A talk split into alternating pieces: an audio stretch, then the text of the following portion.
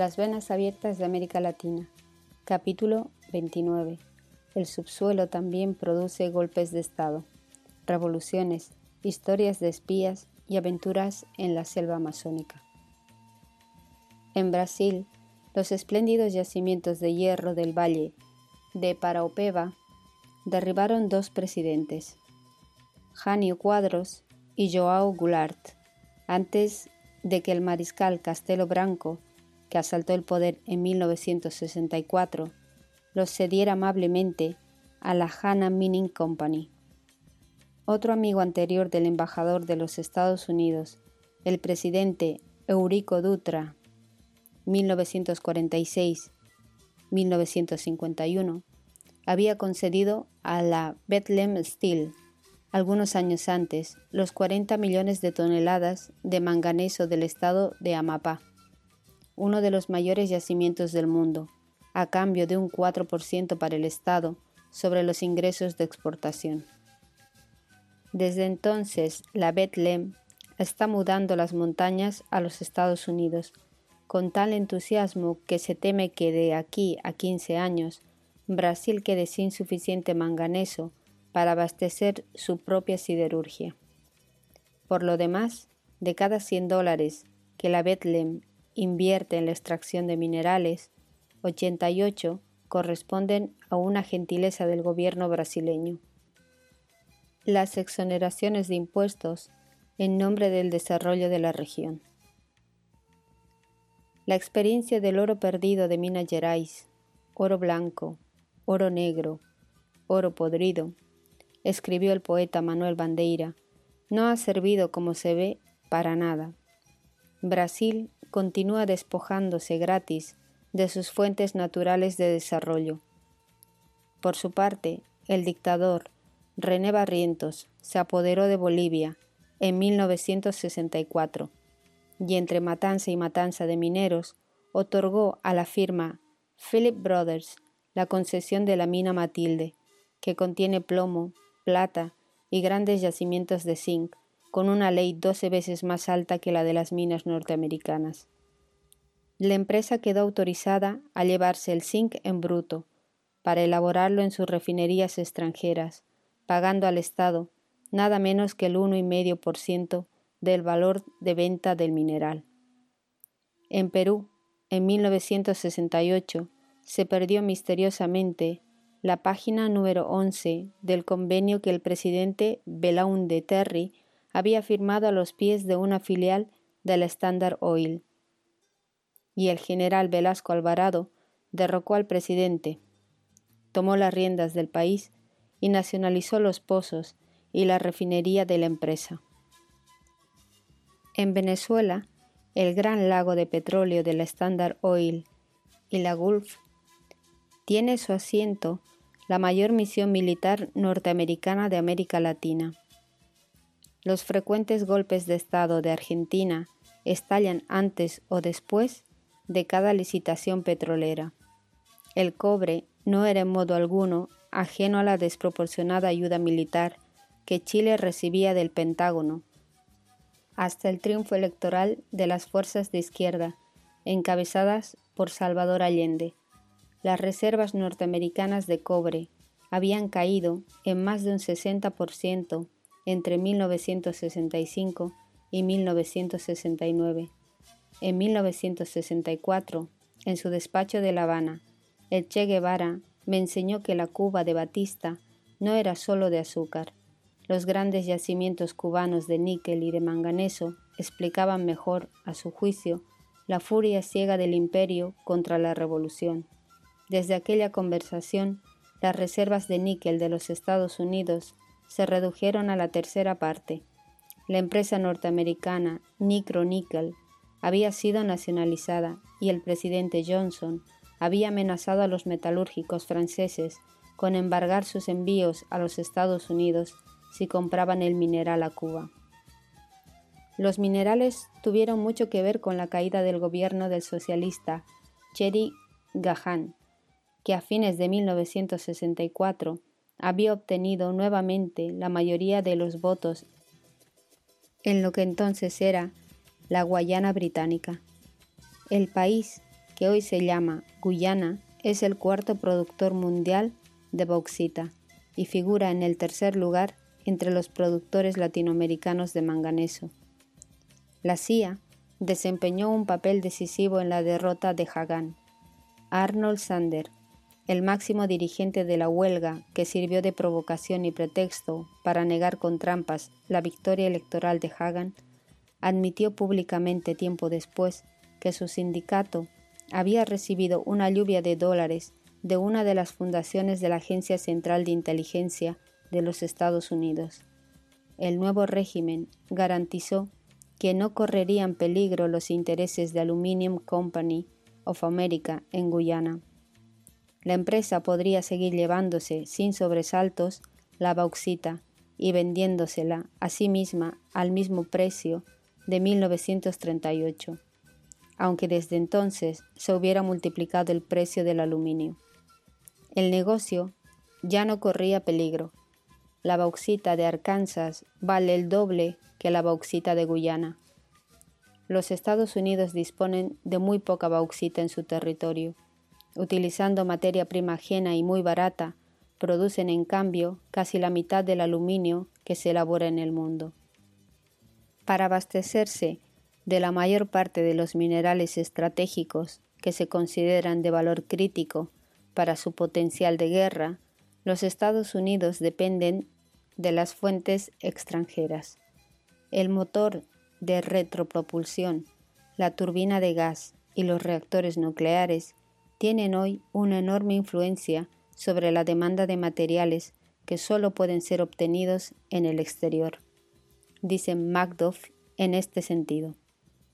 La imperiosa necesidad de minerales estratégicos imprescindibles para salvaguardar el poder militar y atómico de los Estados Unidos aparece claramente vinculada a la compra masiva de tierras por medios generalmente fraudulentos en la Amazonía brasileña.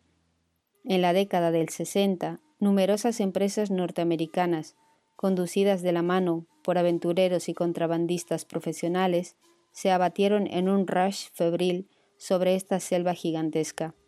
Previamente, en virtud del acuerdo firmado en 1964, los aviones de la Fuerza Aérea de los Estados Unidos habían sobrevolado y fotografiado toda la región. Habían utilizado equipos de cintilómetros para detectar los yacimientos de minerales radioactivos por la emisión de ondas de luz de intensidad variable, electromagnetómetros para radiografiar el subsuelo rico en minerales no ferrosos y magnetómetros para descubrir y medir el hierro.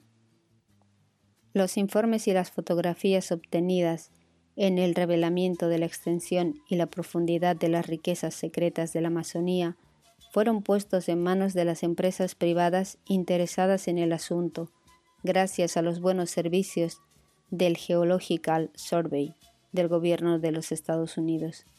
En la inmensa región se comprobó la existencia de oro, plata, diamantes, gipsita, hematita, magnetita, tantalio, titanio, torio, uranio, cuarzo, cobre, manganeso, plomo, sulfatos, potasios, bauxita, zinc, circonio, cromo y mercurio. Tanto se abre el cielo desde la jungla virgen de Mato Grosso hasta las llanuras del sur de Goiás, que según deliraba la revista Time en su última edición latinoamericana de 1967. Se puede ver al mismo tiempo el sol brillante y media docena de relámpagos de tormentas distintas. El gobierno había ofrecido exoneraciones de impuestos y otras deducciones para colonizar los espacios vírgenes de este universo mágico y salvaje. Según Time, los capitalistas extranjeros habían comprado antes de 1967 a 7 centavos el acre, una superficie mayor que la que suman los territorios de Connecticut, Rhode Island, Delaware, Massachusetts y New Hampshire. Debemos mantener las puertas bien abiertas a la inversión extranjera, decía el director de la Agencia Gubernamental para el Desarrollo de la Amazonía, porque necesitamos más de lo que podemos obtener. Para justificar el relevamiento aerofotogramétrico por parte de la aviación norteamericana, el gobierno había declarado antes que carecía de recursos. En América Latina es lo normal. Siempre se entregan los recursos en nombre de la falta de recursos. El Congreso brasileño pudo realizar una investigación que culminó con un voluminoso informe sobre el tema. En él se enumeran casos de venta o usurpación de tierras por 20 millones de hectáreas, extendidas de manera tan curiosa que, según la comisión investigadora, forman un cordón para aislar la Amazonía del resto de Brasil. La explotación clandestina de minerales muy valiosos figura en el informe como uno de los principales motivos de la avidez norteamericana por abrir una nueva frontera dentro de Brasil. El testimonio del gabinete del Ministerio del Ejército, recogido en el informe, hace hincapié en el interés del propio gobierno norteamericano en mantener bajo su control una vasta extensión de tierras para su utilización ulterior, sea para la explotación de minerales, particularmente los radiactivos, sea como base de colonización dirigida. El Consejo de Seguridad Nacional afirma, causa sospecha el hecho de que las áreas ocupadas o en vías de ocupación por elementos extranjeros coincidan con regiones que están siendo sometidas a campañas de esterilización de mujeres brasileñas por extranjeros.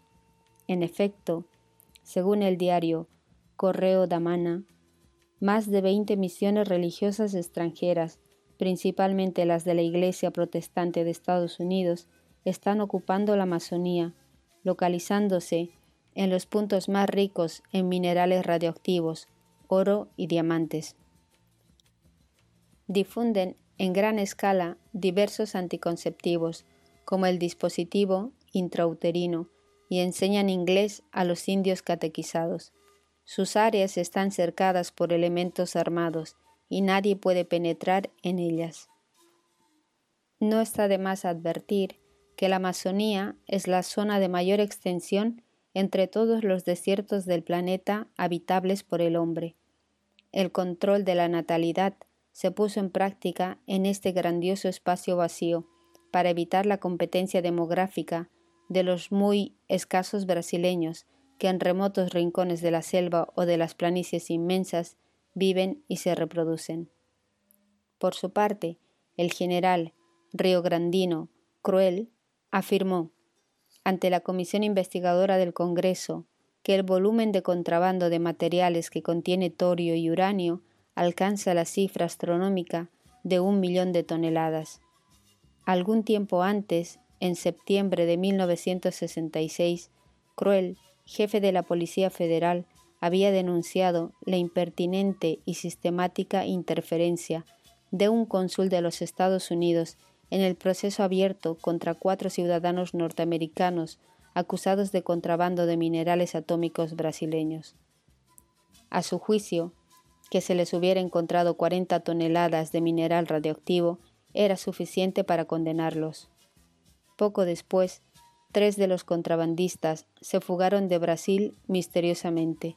El contrabando no era un fenómeno nuevo, aunque se había intensificado mucho. Brasil pierde cada año más de 100 millones de dólares solamente por la evasión clandestina de diamantes en bruto. Pero en realidad, el contrabando solo se hace necesario en medida relativa. Las concesiones legales arrancan a Brasil cómodamente sus más fabulosas riquezas naturales.